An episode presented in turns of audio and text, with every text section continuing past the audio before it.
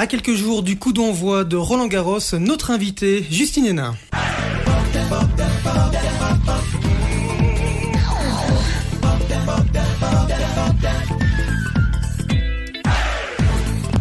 Justine Hénin, bonjour. Bonjour. Alors, euh, c'est une journée un petit peu particulière. Nous sommes le lundi 9 mai. Journée particulière parce que vous avez inauguré, lancé ce lundi matin du côté de Liège, votre fondation, la fondation Justine Hénin. En tout cas, bonjour. Merci d'avoir, d'avoir accepté notre invitation. Merci pour votre invitation. Avec nous également Yves Simon. Il a suivi votre carrière. hein. Ça fait Un petit 25 peu. ans qu'il est là. Salut Yves. Bonjour. Bonjour Alors, Justine. Salut. Durant ces prochaines minutes, on va évidemment longuement parler de votre fondation. On va aussi parler évidemment de vos différents projets, euh, de Roland Garros qui arrive euh, bien entendu. On a aussi quelques petites surprises pour vous. Des gens qui vous connaissent bien ont euh, souhaité témoigner. Donc on entendra tout ça tout à l'heure. Mais avant toute chose, Yves, on l'a dit, qui vous connaît bien, se prête au jeu du portrait. Alors résumé Justine Hénin en moins de deux minutes. Yves, est-ce que c'est possible? En tout cas, c'est le défi que l'on vous donne tout de suite. Je vais essayer de gagner mon match. hein. 1er juin 1982, Martina Navratilova s'apprête à gagner son tout premier Roland Garros.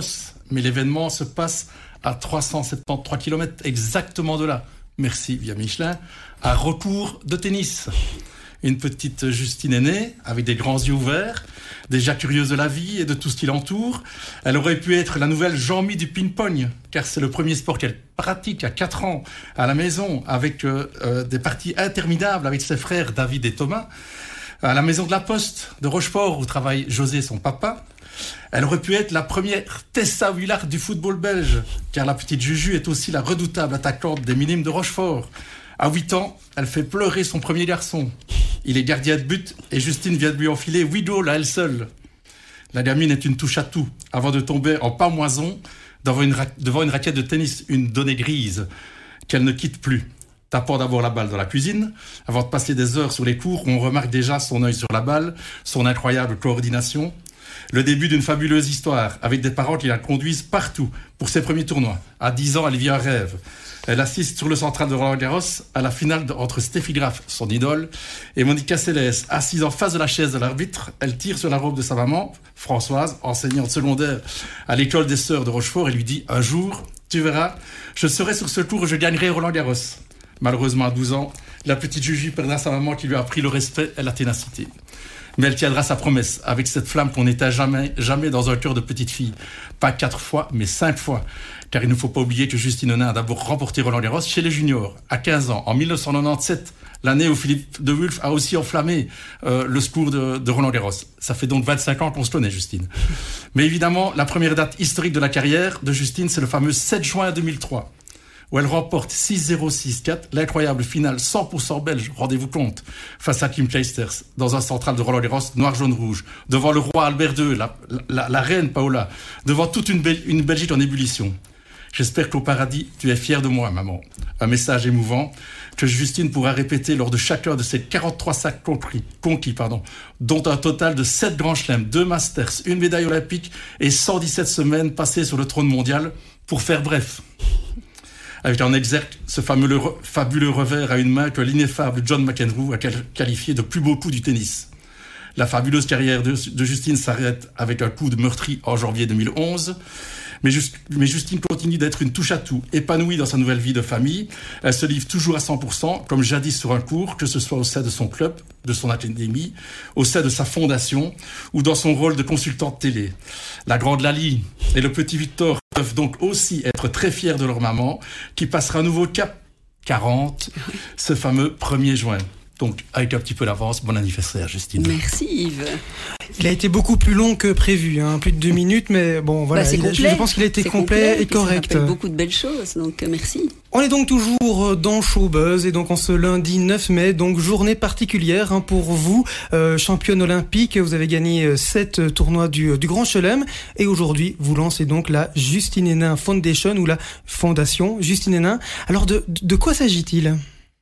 La Fondation Justine Hénin, euh, effectivement, est une, fondation toute fraîchement créée, mais c'est une continuité hein, de pas mal de euh, d'activités et d'envies que j'ai eues par euh, par le passé. C'est vrai que j'ai toujours eu envie de m'engager d'une manière ou d'une autre. Quand quand je suis devenue numéro un mondial, c'est un peu une notoriété j'ai envie de dire presque qu'il m'est tombé dessus parce que moi j'aimais jouer au tennis. Les à côté n'est pas toujours facile euh, à vivre et surtout il fallait que je donne du sens à tout ça. J'avais du mal parfois à, à comprendre aussi cette notoriété. J'avais envie d'en faire quelque chose et c'est vrai que les enfants, j'en ai toujours eu beaucoup autour de moi. Je suis marraine euh, cinq fois euh, et j'ai toujours adoré les enfants. Et puis la maladie, bon on le sait, j'ai été touchée par la maladie de ma maman. Alors euh, m'engager auprès des enfants malades d'une manière ou d'une autre, c'était vraiment un, un, souhait que j'ai réalisé en fait à travers différentes étapes. Euh, d'abord en, en, soutenant une association, puis en 2008 en créant Justine for euh, qui était euh, dont la mission était de pouvoir apporter un petit peu de bonheur et de répit aux enfants malades porteurs de handicap en Belgique. Et donc pendant dix ans avec Justine for on a vraiment essayé d'apporter un petit peu de, réconfort, un petit peu de sourire dans la vie de ces enfants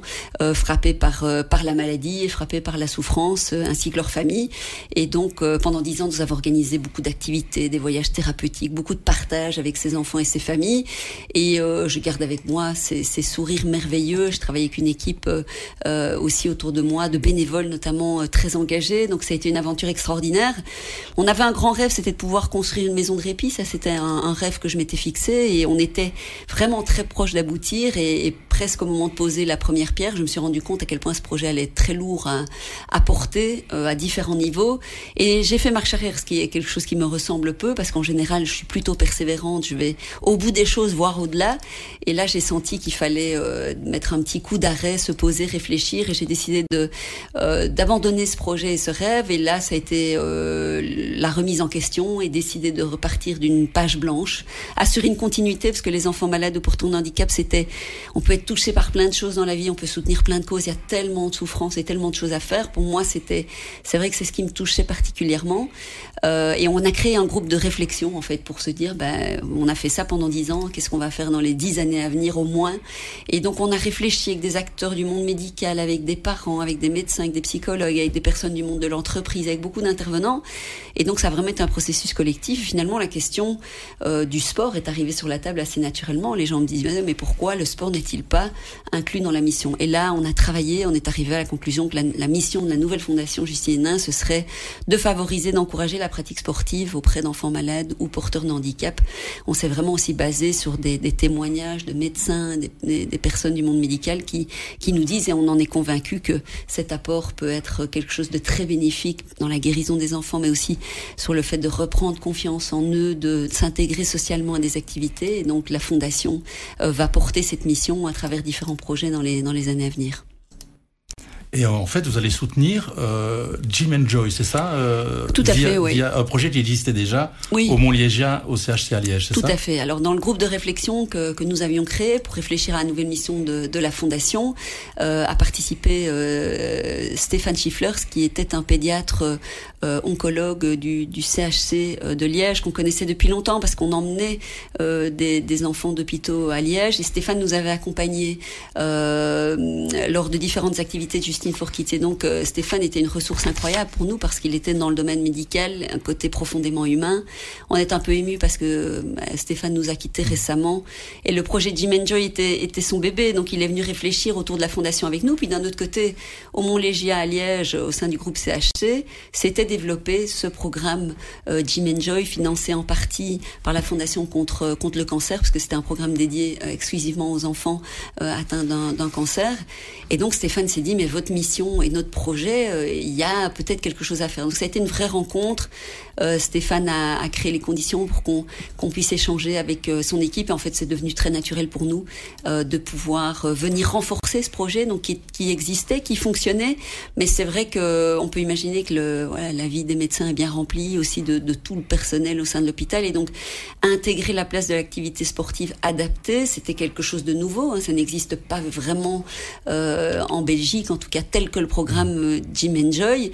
Et donc, on s'est dit, ben, on va apporter un mécénat de compétences pour vraiment structurer le projet et aussi pouvoir le faire grandir et le développer. Donc, c'est comme ça que nous avons apporté euh, notre premier soutien euh, à ce projet Jim Enjoy avec euh, des soutiens qui vont venir aussi, puisqu'on aimerait bien créer des conditions avec la construction d'un des conditions encore plus optimales avec la construction d'un terrain multisport. On sait que les enfants, c'est pas facile pour eux de pouvoir aller faire du sport dans les clubs aux alentours et donc pouvoir apporter vraiment les conditions idéales pour qu'ils puissent avoir une activité euh, collective en sachant qu'il y a aussi euh, toutes des séances individuelles qui sont faites pour eux, bah, ça va être un plus énorme. L'idée, c'est potentiellement, on l'espère, c'est convaincre euh, d'autres en pédiatrie, amener des conditions pour que peut-être le programme Jim Enjoy, en tout cas c'est l'ambition, puisse se dupliquer euh, ailleurs en Belgique. Pour être clair, on dit bien gym and joy, hein, ne pas confondre avec d'autres marques. Non, non. Gym de gymnastique, Exactement. le sport on va dire, et joy le, le, bonheur, c'est ça. Hein. Bien sûr, c'est le, le, plaisir à travers le, mouvement, euh, parce que évidemment il y a eu toute cette question de la connotation du sport, euh,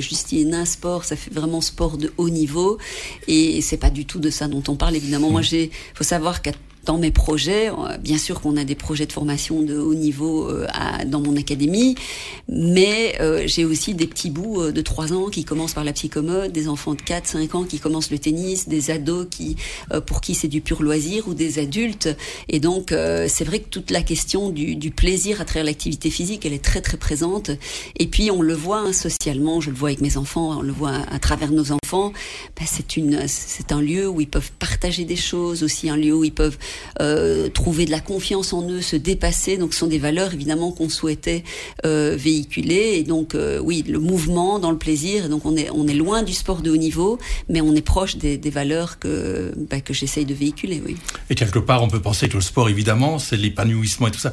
Mais même là, au CHC, vous avez eu des réunions avec des scientifiques, avec des médecins qui vous ont assuré qu'effectivement, on pouvait considérer le sport comme un médicament presque. Bien sûr, mais ça c'est un peu l'ambition justement de, de l'équipe aussi au, au CHC. C'est vrai qu'on a créé un comité de pilotage, donc il y a vraiment la fondation représentée au sein de, de ce comité de pilotage euh, dans lequel je, je, suis membre. Il y a évidemment euh, les médecins qui ont créé ce programme, les médecins qui le coordonnent aussi sur place, euh, les infirmières, euh, ben, euh, Maud qui est la préparateur physique justement qui, qui participe au, au projet Jim Enjoy. Et c'est vrai que ce qui est important pour moi, c'est qu'il y ait vraiment une plus-value à ce qu'on à ce qu'on essaye d'amener et de renforcer évidemment, et donc pouvoir s'appuyer sur des témoignages très forts scientifiques, euh, des médecins qui sont basés sur euh, des études aussi, et, euh, et, parfois ce sont des petites choses. Hein, on le voit par le témoignage des enfants, simplement réapprendre à bouger un tout petit peu. Alors, les médecins en parleraient évidemment bien mieux que moi, mais réapprendre à bouger, se remettre en mouvement.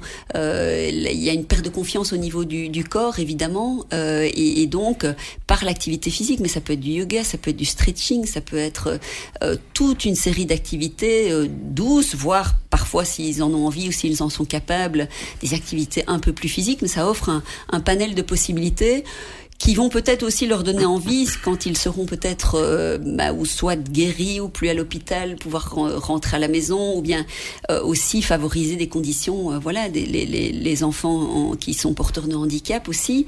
Euh, on voit de plus en plus d'initiatives qui leur permet de, de, continuer à exercer de l'activité physique, et donc peut-être que ça va leur donner envie, en prenant confiance à travers nos activités aussi, potentiellement d'aller s'inscrire dans un club de sport et de continuer cette activité. Et ça, c'est vraiment euh, notre ambition. Et l'ambition aussi, c'est de pouvoir euh, porter un message. Je pense que la place du sport, et elle, je crois qu'elle peut avoir beaucoup d'importance dans nos, vies. En tout cas, moi, je crois à cet outil euh, tellement puissant. On l'a vu pendant la pandémie, ne fût-ce que nos enfants privés de leurs activités. C'était normal que ça se passe, mais c'est aussi, il y, a, y, une question sociale très forte, évidemment, de, retrouvailles, de partage, de compétition. Et, donc, je, je pense qu'en Belgique, c'est peut-être pas le pays le plus facile pour porter ce message, mais je, voilà, j'ai en tout cas, euh, j'espère, peut-être encore la naïveté, mais j'y crois vraiment de pouvoir peut-être continuer à ce qu'on puisse porter ce message et faire évoluer un tout petit peu les choses. Alors, soyons concrets. -hmm. Votre fondation, elle va aider comment? Alors là, bah, très concrètement sur le premier projet ici, euh, sur lequel on est euh, vraiment focalisé euh, presque à 100% aujourd'hui, c'est ce programme Jim Enjoy au CHC, avec une vision évidemment qui sera euh, de le dupliquer euh, peut-être ailleurs, ça ce sera à terme. On veut vraiment euh, que ce projet fonctionne. C'est vraiment presque un projet pilote et donc euh, on doit s'assurer de son bon de son bon fonctionnement pour euh, pour pouvoir aller le, le dupliquer ailleurs. Euh, et donc notre rapport concret ici, c'était donc par du mécénat de compétences qu'on a mis en place depuis l'été dernier. Finance. Donc on a mis effectivement une personne qui est payée par la fondation, un chef de projet pour venir structurer davantage le projet. Et on a vu l'efficacité de cet apport et pour les personnes qui travaillent à l'hôpital, bah, c'est un soutien énorme parce que finalement on se rend compte que euh, faire communiquer les gens entre eux c'est quand même tout un challenge aujourd'hui mettre les différents interlocuteurs autour de la table c'est quand même tout un enjeu et tout un challenge et ce chef de projet David euh, est en train de travailler avec les uns et les autres et de créer vraiment cette coordination qui fait que le projet fonctionne de mieux en mieux. Donc ça, c'était une partie de notre apport et on continuera dans les années à venir parce que euh, je pense qu'on doit s'assurer euh, que le projet soit soit pérenne. Alors ce sera probablement une aide qui disparaîtra petit à petit parce que le projet va évidemment euh, pouvoir fonctionner de plus en plus tout seul et sera de mieux en mieux rodé.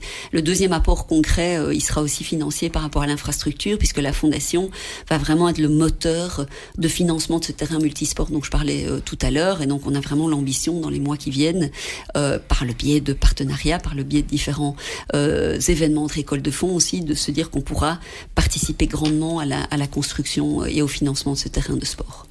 Et aujourd'hui, on vous a vu même déjà échanger euh, un peu de sport avec euh, ces enfants euh, malades, leur offrir un sourire. J'imagine que pour vous, ça, c'est une journée bonheur. Ah oui, c'est ce que c'est ce que j'adore. Ça, ce sont vraiment les des, des, des, moments de partage.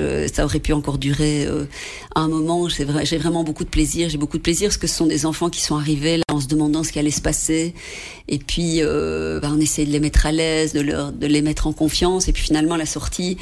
Euh, il nous partage euh, le fait ah bah c'est vraiment chouette le tennis et je pensais que voilà je pensais que je n'y arriverais pas. C'est toute cette question justement qu'on aime euh, aborder aussi, c'est de c'est d'oser, c'est de se dépasser un petit peu et je crois qu'on a passé un moment de, partage vraiment merveilleux. Alors je crois que ça a peut-être pu égayer un tout petit peu leur journée. Ce sont les conditions qu'on doit essayer de, de, voilà de créer aussi. On voit à travers les activités, la grille d'activités euh, sportives maintenant adaptée qui est prévue pour eux à l'hôpital, on voit que euh, cette structure euh, rassure aussi parce qu'il y a des horaires voilà bien bien prévus mais qui ne sont pas de l'ordre des, des, soins ou de choses parfois plus difficiles à encaisser pour eux et pour moi très égoïstement c'est vrai que c'était un, un, grand moment de bonheur aussi. On m'a demandé quand est-ce qu'elle revient l'infirmière. Ah, c'est vrai, ah bah, magnifique. Bah, c'est, je, c'était comme, euh, oui, on prend des rôles différents comme ça. Aujourd'hui, c'était comme un, petit gamin qui a demandé à son papa pour prendre une photo avec Justine Hénin. Donc le papa l'avait emmené près de moi et le gamin avait dit, mais non, pas avec la dame qui travaille ici, avec la Justine des photos. Et donc euh, voilà, on peut endosser pas mal de rôles différents. Vous êtes dans Showbuzz, surtout ne touchez à rien. Par contre, je vous propose, Yves et Justine, euh, bah, de mettre vos oreillettes dans, l'oreille, car une première personnalité, c'est pas n'importe laquelle, c'est juste le président du COIB. Il a un petit message à vous faire passer, Justine. Salut Justine, j'espère que tu vas bien. Ah, écoute, on m'a demandé quelques anecdotes, donc euh, difficiles puisque j'en ai quelques-unes. Je me rappelle la première fois où tu es venu me voir à l'entraînement, au Sartillement, au tout début de ta carrière. Je pense que tu devais avoir 15-16 ans. Euh, un moment fun, l'inauguration évidemment de de ton académie où on a fait un shopping avec les frères Taloche, mon frère Pierre Tennis et où on s'est euh, euh, mis un peu au tennis et, et, toi au ping. Et puis grâce à toi, j'ai vécu un de mes meilleurs moments olympiques euh, personnels, hein, puisque au départ tu devais être la porte-drapeau euh, à Athènes en 2004 et puis finalement euh, tu avais match le lendemain où le tirage au sort en a voulu ainsi et tu as bien choisi puisqu'on connaît la suite et donc ça m'a permis d'être euh, le porte-drapeau en 2004 pour la deuxième fois où je m'y attendais pas du tout. Euh, on a vécu évidemment euh, ensemble dans les gradins avec toute la délégation, tout ton parcours et ce match incroyable contre Miskina en demi-finale. Alors une petite anecdote, moi je me rappelle t'avoir croisé euh, au pied du bâtiment belge juste avant euh, ton départ pour la finale. Et tu m'avais demandé, Jean-Mi, est-ce que vous serez euh, au même endroit, dans la même place, euh, dans les gradins? Alors on peut le dire maintenant qu'on a fini nos carrières. C'est vrai que les sportifs de haut niveau sont un petit peu superstitieux. Bon, je dois bien t'avouer que j'étais un peu stressé parce qu'au niveau des places, je savais pas si on allait être au même endroit. Mais que cela ne tienne, bah voilà, tu as fait un match incroyable contre Mauresmo pour devenir championne olympique. Et euh, voilà une petite question, puisqu'on est en plein dans l'actualité du tennis, avec un Nadal en début de saison incroyable, et puis euh, qui revient, Joko qui revient, Alcaraz euh, qui vient de battre euh, et Nadal et Joko. Alors, quel est ton favori pour Roland Garros? Merci évidemment à Jean-Michel pour euh, ce, ce, petit message qui, qui vous a laissé. On, on, répondra à sa question euh, dans, dans, dans quelques minutes oui. tout à l'heure. Hein. On parlera Roland Garros bien longuement dans, dans, quelques instants. Mais avant toute chose, évidemment, les anecdotes euh, qu'il évoque, j'imagine que ça vous parle évidemment. Et Jean-Michel Seff, c'est plus qu'une histoire sportive entre vous deux. Il y a de l'amitié aussi. Oui, c est, c est... Bon, il y a beaucoup de respect, il y a beaucoup d'admiration et c'est toujours un plaisir d'écouter d'écouter Jean-Mi, de le suivre dans ses nouvelles responsabilités aussi aujourd'hui.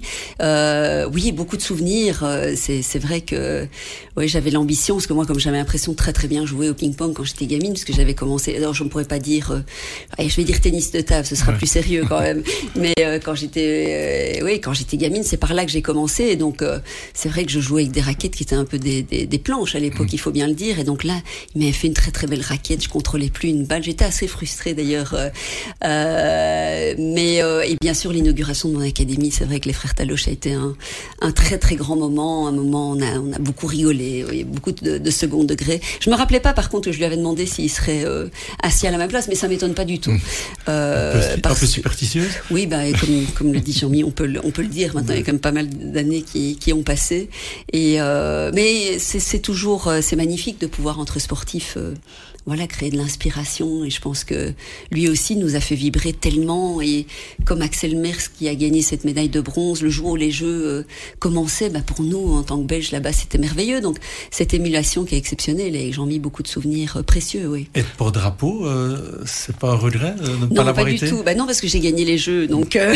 c'est encore mieux. Et comme, et comme, non, bien sûr que j'étais, j'étais extrêmement fière de, d'avoir été choisie pour être pour drapeau, évidemment. Il faut bien imaginer qu'il y a des circonstances et que j'ai pas, j'ai pas refusé de porter le drapeau. Hein. C'était mm. prévu comme ça, mais effectivement, euh, je jouais le lendemain de la cérémonie et que bon, moi, je revenais en plus déjà de plusieurs mois euh, de, de convalescence avec mon cytomégalovirus et on nous avait dit, parce que c'était la première fois que je participais au jeu, que la cérémonie c'était très long, vous pouvez bien l'imaginer, qu'on restait longtemps debout. Carlos, fidèlement protecteur comme à son habitude, bah on avait discuté de ça et, et la logique sportive l'a emporté. C'est sans aucun regret. D'abord parce qu'on a eu un magnifique euh, porte-drapeau qui m'a euh, entre guillemets remplacé, et puis parce que j'ai fait un bon un bon petit chemin aussi à Athènes, et donc euh, j'ai souvent fait des choix euh, sportifs, et donc ça, donc je peux pas je peux pas le regretter, mais j'ai été très très fière de de défendre les couleurs de la Belgique, ça c'est sûr. Jean-Michel Sèvres parlait aussi dans son témoignage de l'académie. Justine Hénin, Yves, c'est l'occasion de passer au thème numéro 2, Justine Hénin, la femme active, la femme business. Euh, il y a pas mal de choses euh, à dire, évidemment. Hein. Bah, comme d'habitude, euh, Justine touche à tout et fait tout à 100%. Donc, effectivement, votre académie à Limlet, donc il faut bien dire aux gens qu'il y a deux projets là, là-dedans. Il, y a, il y a le tennis pour tout le monde mhm. et il y a aussi le, le, le tennis pour un peu essayer de trouver la future star on espère belge, mais aussi international. Mhm.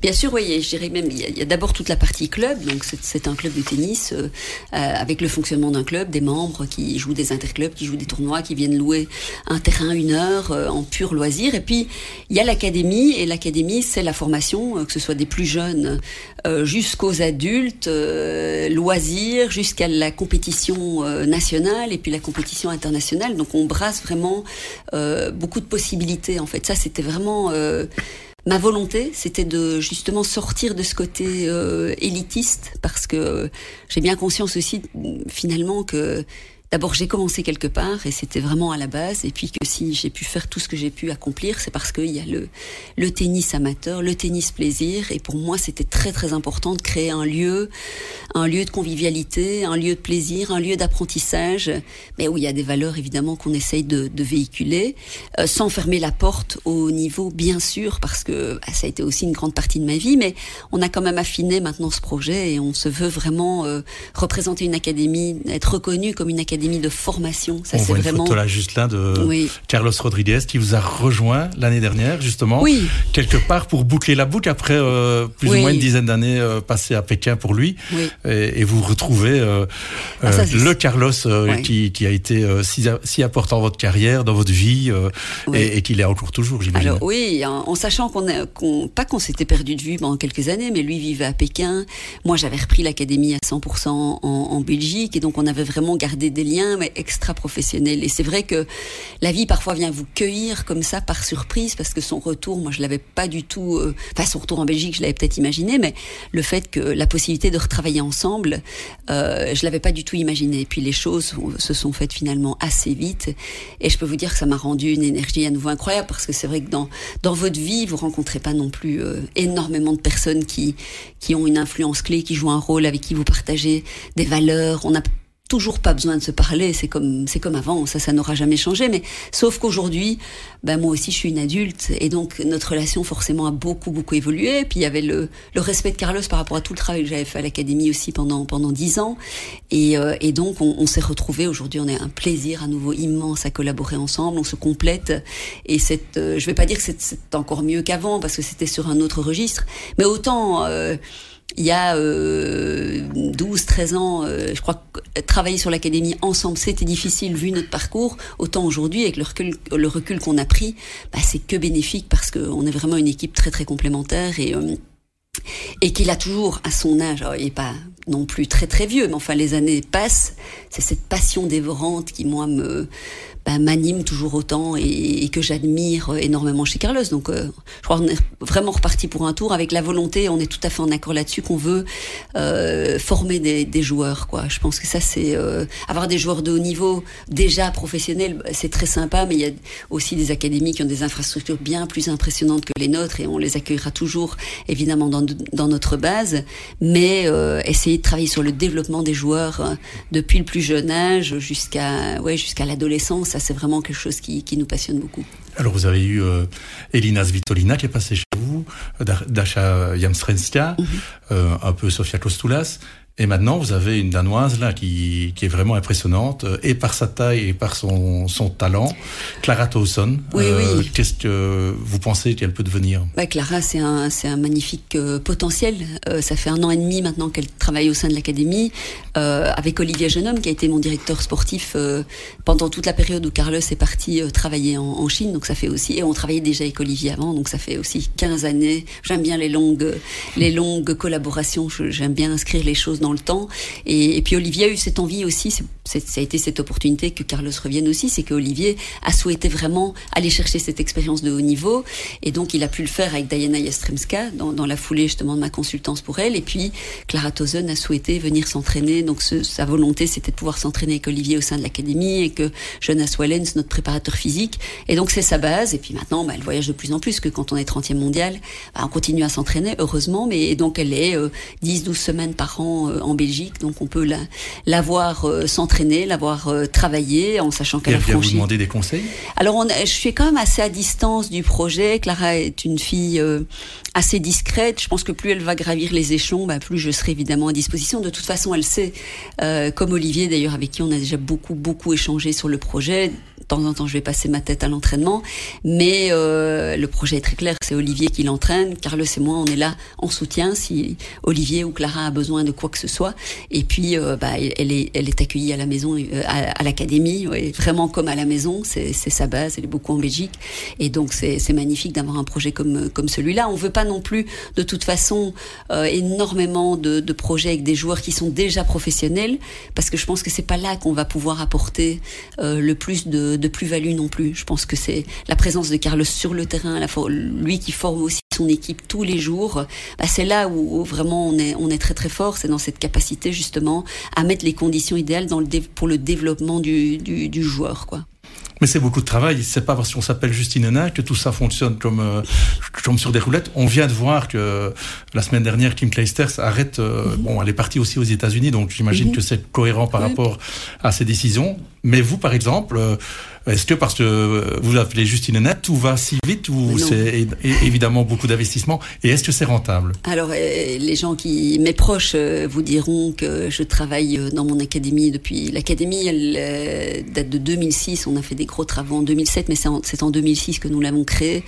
Donc, ça commence euh, vraiment à compter. Euh, cette histoire, on sait que c'est un, c'est un business qui est très très difficile. D'ailleurs, on voit, on a vu pas mal d'académies ouvrir, fermer. On voit que c'est quand même un, un business difficile on le voit ici encore avec, euh, avec Kim. Il y a des très grandes académies, évidemment, en Europe, avec Moratoglou, Nadal, qui ont créé une concurrence aussi euh, énorme. Mais pour moi, on se situe pas sur ce niveau d'académie. C'est pas, on, on, peut presque même pas nous comparer. Je pense qu'on fait des choses à la fois proches et, différentes. Et donc, il faut rester euh, singulier, en phase. Euh, moi, je voulais, je veux une structure de proximité. Je veux pas non plus avoir euh, des, des joueurs. Les joueurs, je veux les connaître. Je veux connaître leurs parents.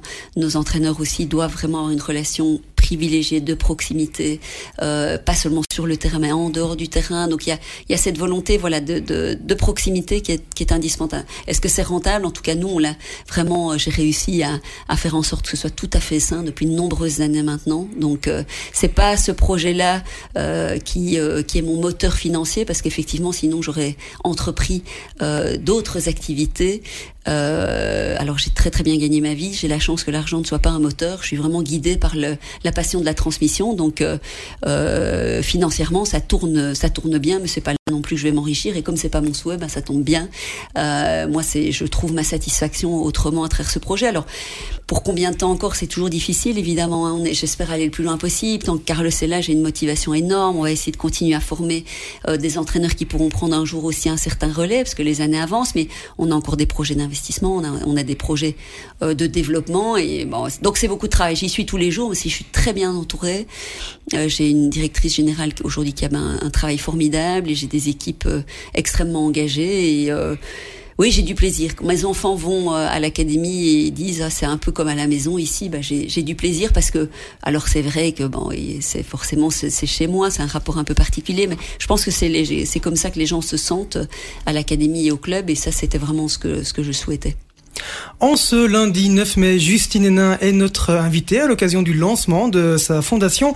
Euh, trêve de suspense, hein, parce que là, ça fait quand même 10 minutes que Jean-Michel Sève a posé euh, la question de savoir quel est votre favori pour euh, Roland Garros. Alors, vous, vous venez de suivre euh, le tournoi à Madrid pour Eurosport, donc forcément, vous êtes, vous avez votre un avis plus que pertinent là-dessus. On a beaucoup parlé de du petit nouveau là qui qui a étonné tout le monde, Alcaraz. Alors, c'est qui votre favori pour Roland Garros 2022 alors, ben, je suis toujours. Faut se mouiller là, hein, justement. Oui, mais je suis toujours très prudente parce que l'histoire, et Jean-Mi le sait, nous prouve qu'il y a la vérité de terrain, la vérité de l'instant. C'est quelque chose qu'on ne peut pas prévoir. Il y a beaucoup d'éléments qui vont entrer en ligne de compte. Enfin, il a cité trois noms quand même des, euh, desquels je, je, peux parler davantage maintenant. C'est Nadal, c'est Djokovic et euh, c'est Alcaraz, évidemment. Nadal, on ne peut pas de par son palmarès et même de par son début de saison, on ne peut pas ne pas le mettre comme un commun des favoris potentiels et peut-être même lui un petit peu plus que les autres de par tout son vécu euh, à Roland Garros avec cette question de la préparation euh, qui est plus courte que d'habitude et mais euh,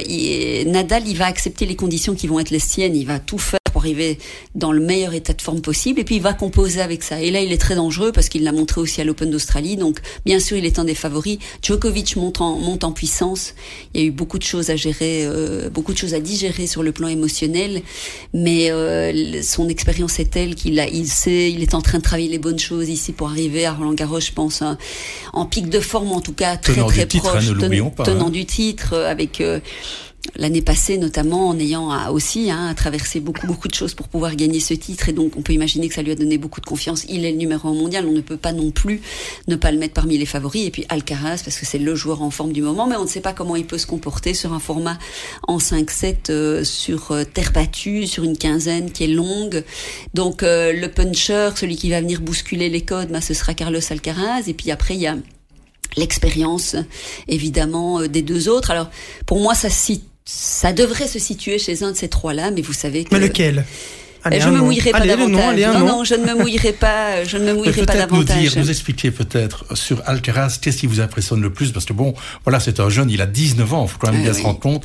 Et là, il vient de battre euh, et, et Nadal et Djokovic et de gagner le tournoi contre Zverev, qui est quand même aussi le tenant et numéro 3 mondial. Faut pas l'oublier. Euh, qu'est-ce qui vous impressionne le plus chez Alcaraz Il y a beaucoup de choses qui m'impressionnent chez Carlos Alcaraz. C'est euh, bon, il a 19 ans, mais il fait preuve d'une maturité qui est vraiment euh, déroutante. Je dirais presque. C'est c'est vraiment hallucinant.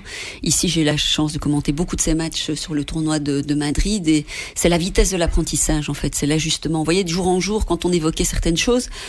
Ben, on voyait que pour le lendemain, il y avait déjà des choses qui avaient, qui avaient, qui avaient bougé, certaines choses qui avaient été, été travaillées. Et ça, cette capacité d'adaptation en aussi peu de temps, je trouve que c'est assez, assez phénoménal à cet âge-là.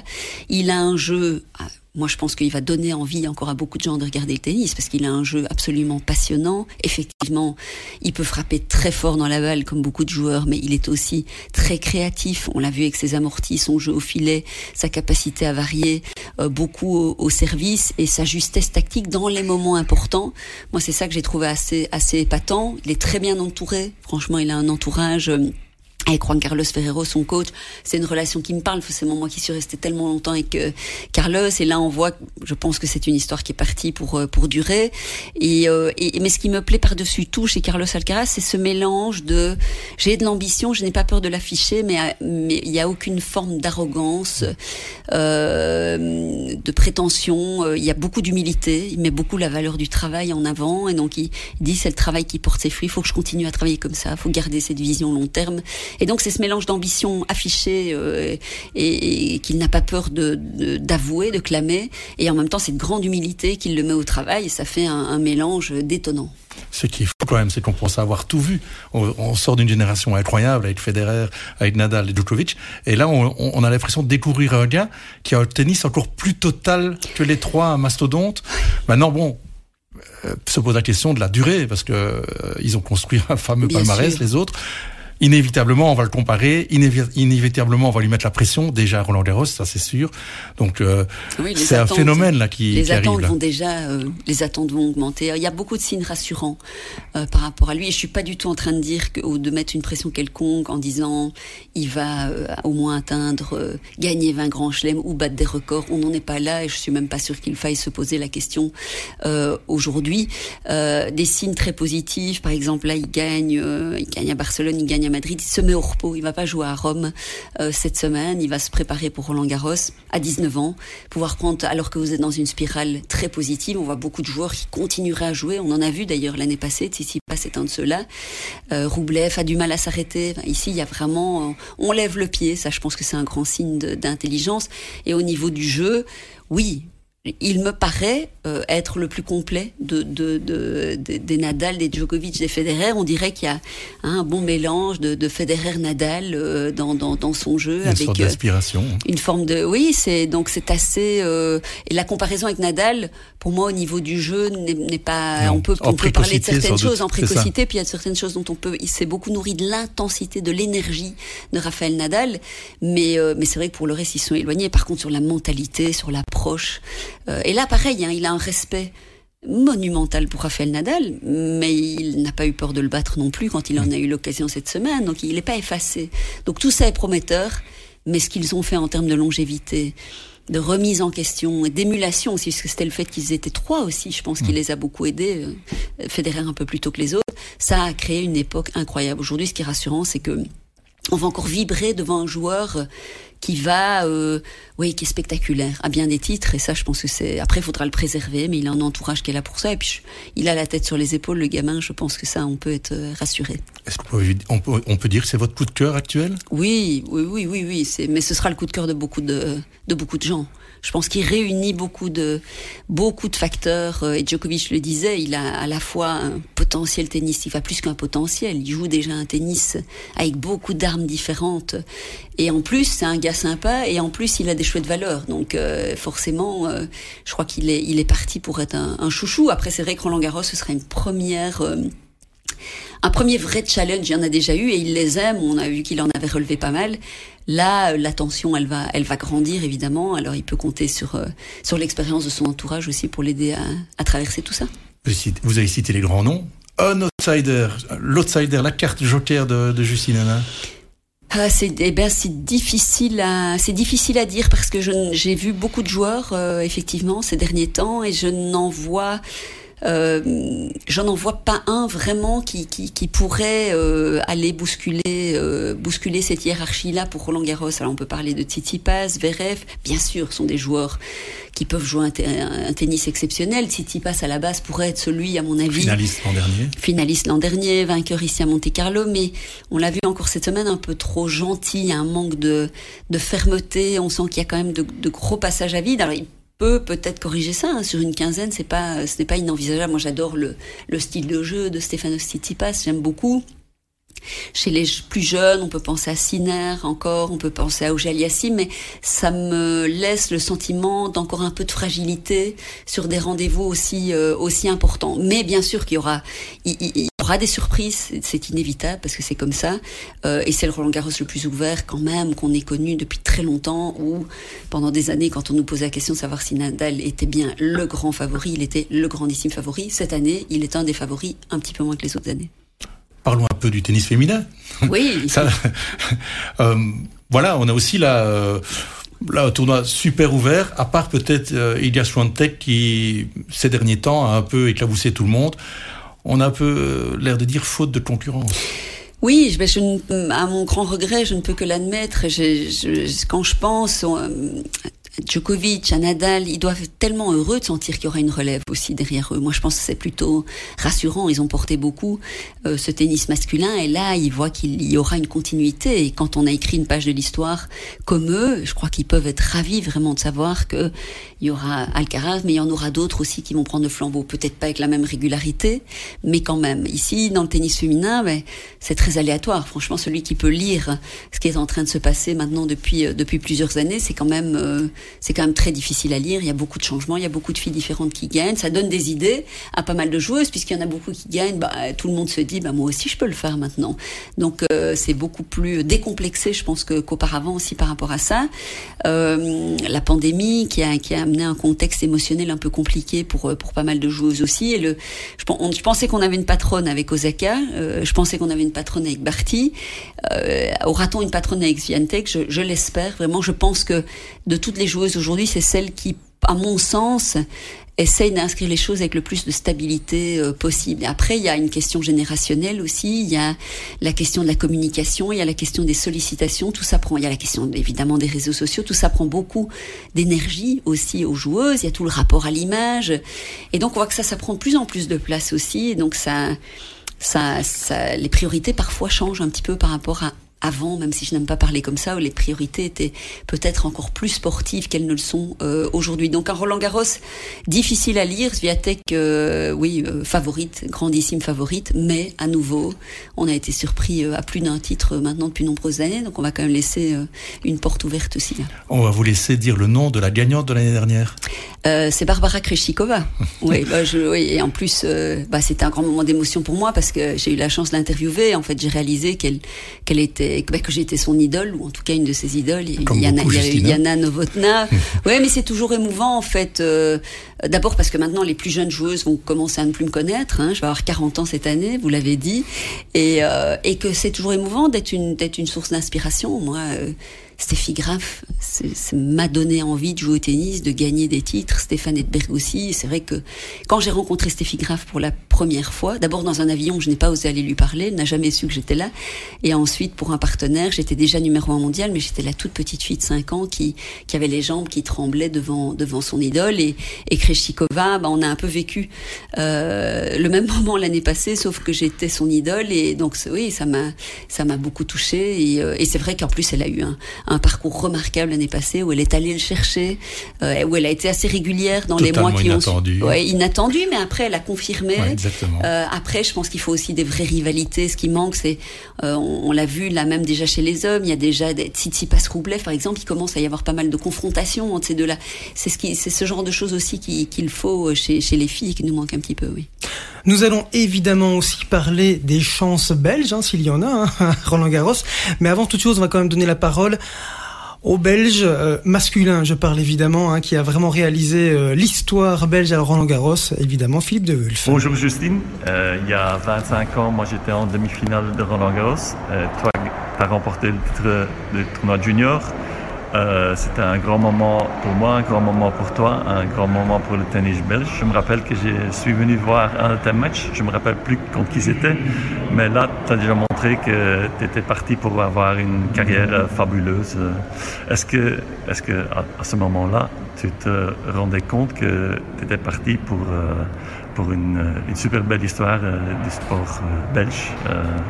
Ça avait l'air, ça avait l'air, mais je ne sais pas si toi tu le sentais aussi. On parle d'il y a 25 ans, Justine. hein. Et oui, oui, oui, je m'en rappelle très bien parce que moi j'étais dans le stade pour la, demi-finale et avec Olivier Rocus hein, qui était là aussi. Et euh, c'est vrai que c'est euh, ah, c'est un souvenir magique pour moi, euh, Roland Garros Junior, parce que c'est vrai que j'avais déjà l'impression d'atteindre quelque chose, hein, parce qu'il y avait cette promesse évidemment faite à ma maman, mais pas seulement. Roland- J'aimais Roland Garros.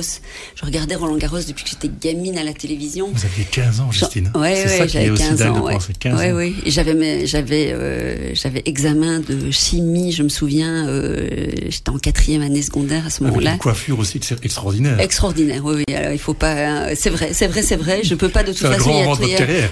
un grand moment de ma carrière. Il y a des photos qui circulent. Hein, bah oui, oui, mais c'est bien de se rappeler tout ça. C'est magnifique de voir les toutes les périodes de vie euh, qu'on peut traverser. Est-ce que vos enfants ont, vu ces photos-là, par exemple? Est-ce que Roland Garros Junior, je pense, je ne pense pas, mais euh, elle qui est assez intéressée par euh, la mode, la coiffure, tout ça, c'est vrai que je, je, pourrais lui montrer toutes les étapes par lesquelles je suis passée. Je vais, je vais y penser.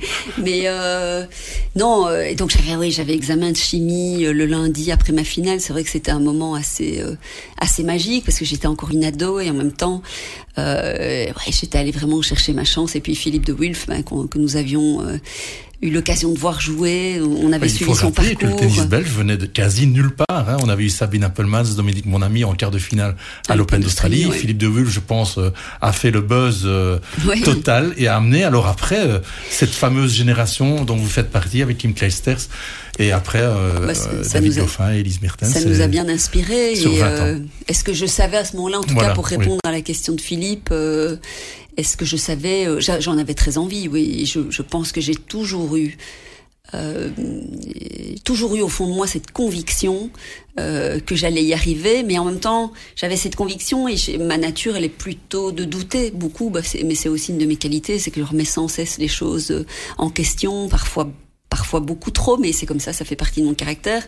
Mais j'avais cette conviction, et puis Carlos à côté de moi bah, ne cessait de, de, renforcer aussi cette, cette confiance, et donc euh, je ne savais pas jusqu'où j'allais aller à ce moment-là, mais en tout cas, euh, gagner Roland Garros chez les grandes, oui, ça c'était vraiment un, un, objectif, et je pense que j'étais habité, j'étais habité par, euh, par cette envie euh, en tout cas, à ce moment-là, je, je, voulais continuer ma route. Et euh, ce qui est merveilleux, c'est entre gagner Roland Garros junior et gagner Roland Garros chez les grandes, bah, j'ai arrêté les juniors très tôt, parce que cette année-là, j'avais 15 ans, j'ai plus joué que Wimbledon et l'US Open. Et puis, avec, euh, enfin, Carlos a décidé que j'irais jouer très vite des, des tournois, des tournois futurs, des 10 000 dollars, pour me lancer petit à petit sur le circuit. Et là, il y a eu quelques mois de galère aussi, où passer de gagner un Grand Chelem junior, où on est quand même dans des conditions un petit peu déjà des, des joueurs professionnels, à partir jouer jouer euh, euh, un peu partout euh, sur des terrains parfois qui sont loin d'avoir la qualité de ceux de Roland Garros. Et ce sont aussi des souvenirs que j'évoque beaucoup aux jeunes de l'académie parce que tout ne se fait pas comme ça du jour au lendemain. C'est beaucoup, beaucoup de travail et c'est ça, ce sont des merveilleux souvenirs. J'ai des souvenirs avec Carlos en,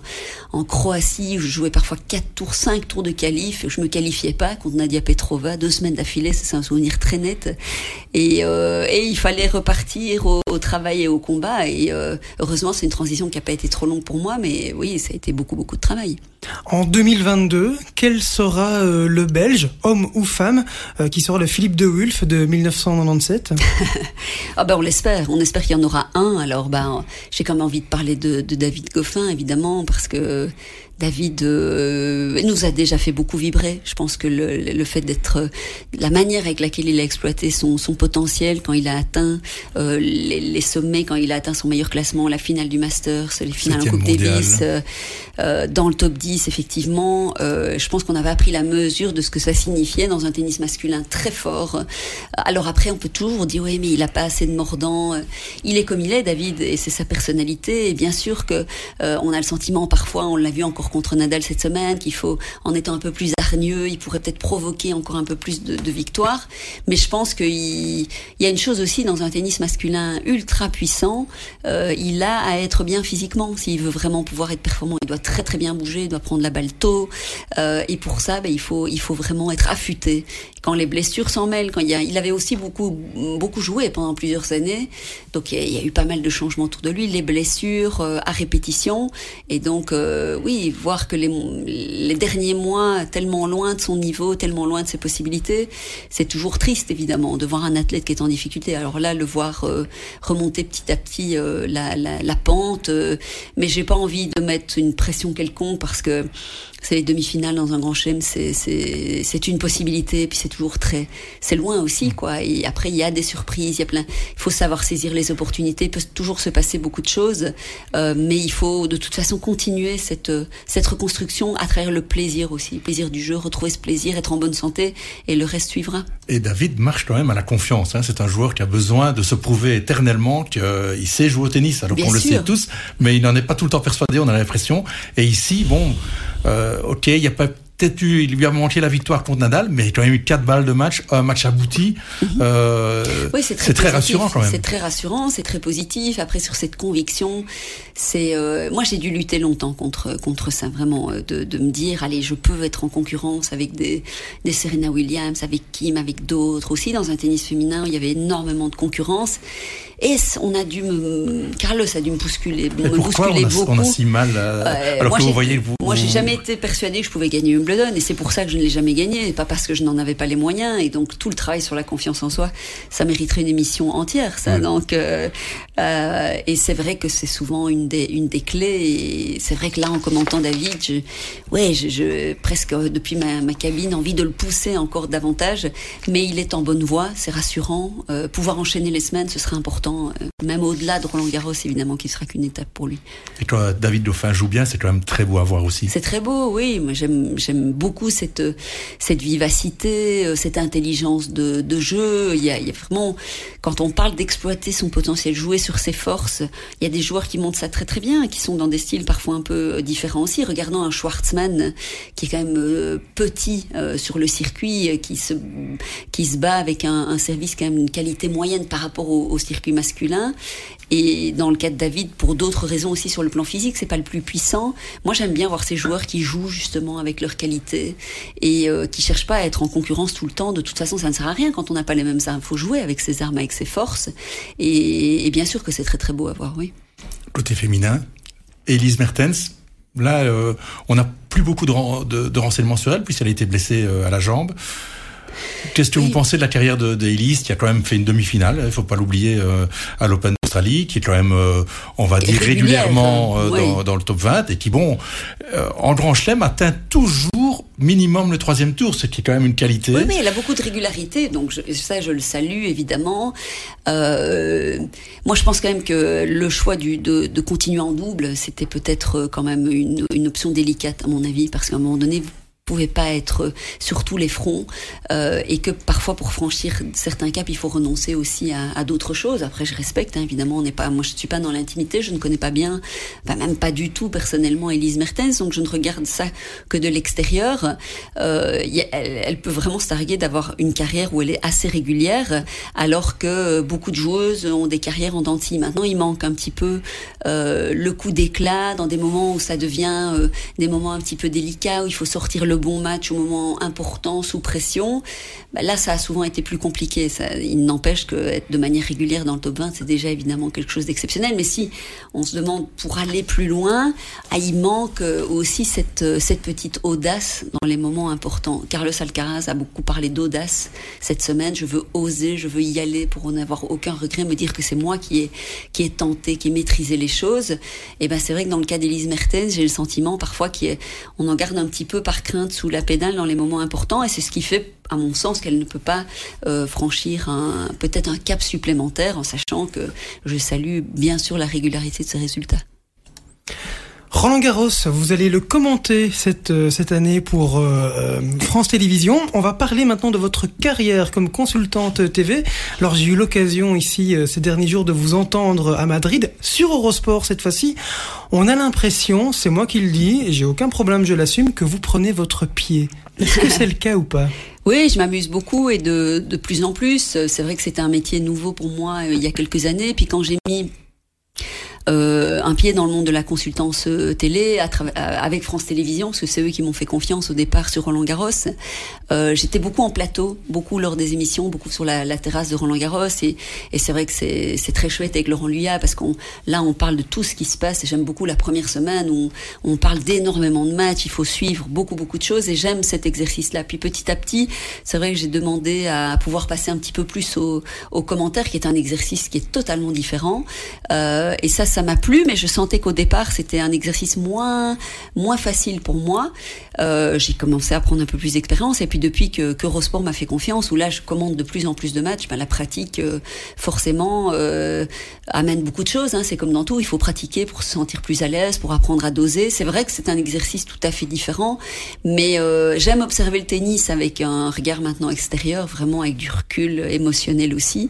J'ai- J'aime avoir cette chance de pouvoir garder un pied dans ce monde-là aussi, qui m'a tellement apporté. Puis j'aime le jeu et j'aime essayer. Euh, euh, alors parfois on a des bons jours, parfois on a des moins bons jours, mais j'aime essayer en tout cas de, transmettre ce qui est en train de se passer. Et c'est une question de dosage aussi. J'ai encore beaucoup d'apprentissage à faire, mais euh, j'apprends beaucoup avec les journalistes euh, avec qui je travaille, avec les autres consultants aussi qui sont mes collègues. Et, et effectivement, j'aime beaucoup ce que je fais parce que c'est en lien avec mes autres activités de, transmission en fait. Hein. Ça rejoint vraiment un peu mais ce que j'ai envie de faire maintenant dans ma dans ma vie euh, après tennis. Oui, dans votre organisation euh, horaire, euh, journée, mensuelle, parce que vous commentez de plus en plus de matchs hein, par rapport au, début. Est-ce que tout ça se, se, met bien en place? Bah, je suis je suis quelqu'un d'active, hein, ça c'est sûr. je, je, pars plus ou moins 8 à 10 semaines par an pour pour euh, pour la consultance télé. Donc je fais euh, trois grands chelems et puis je fais après quelques Masters 1000 maintenant aussi pour pour Eurosport.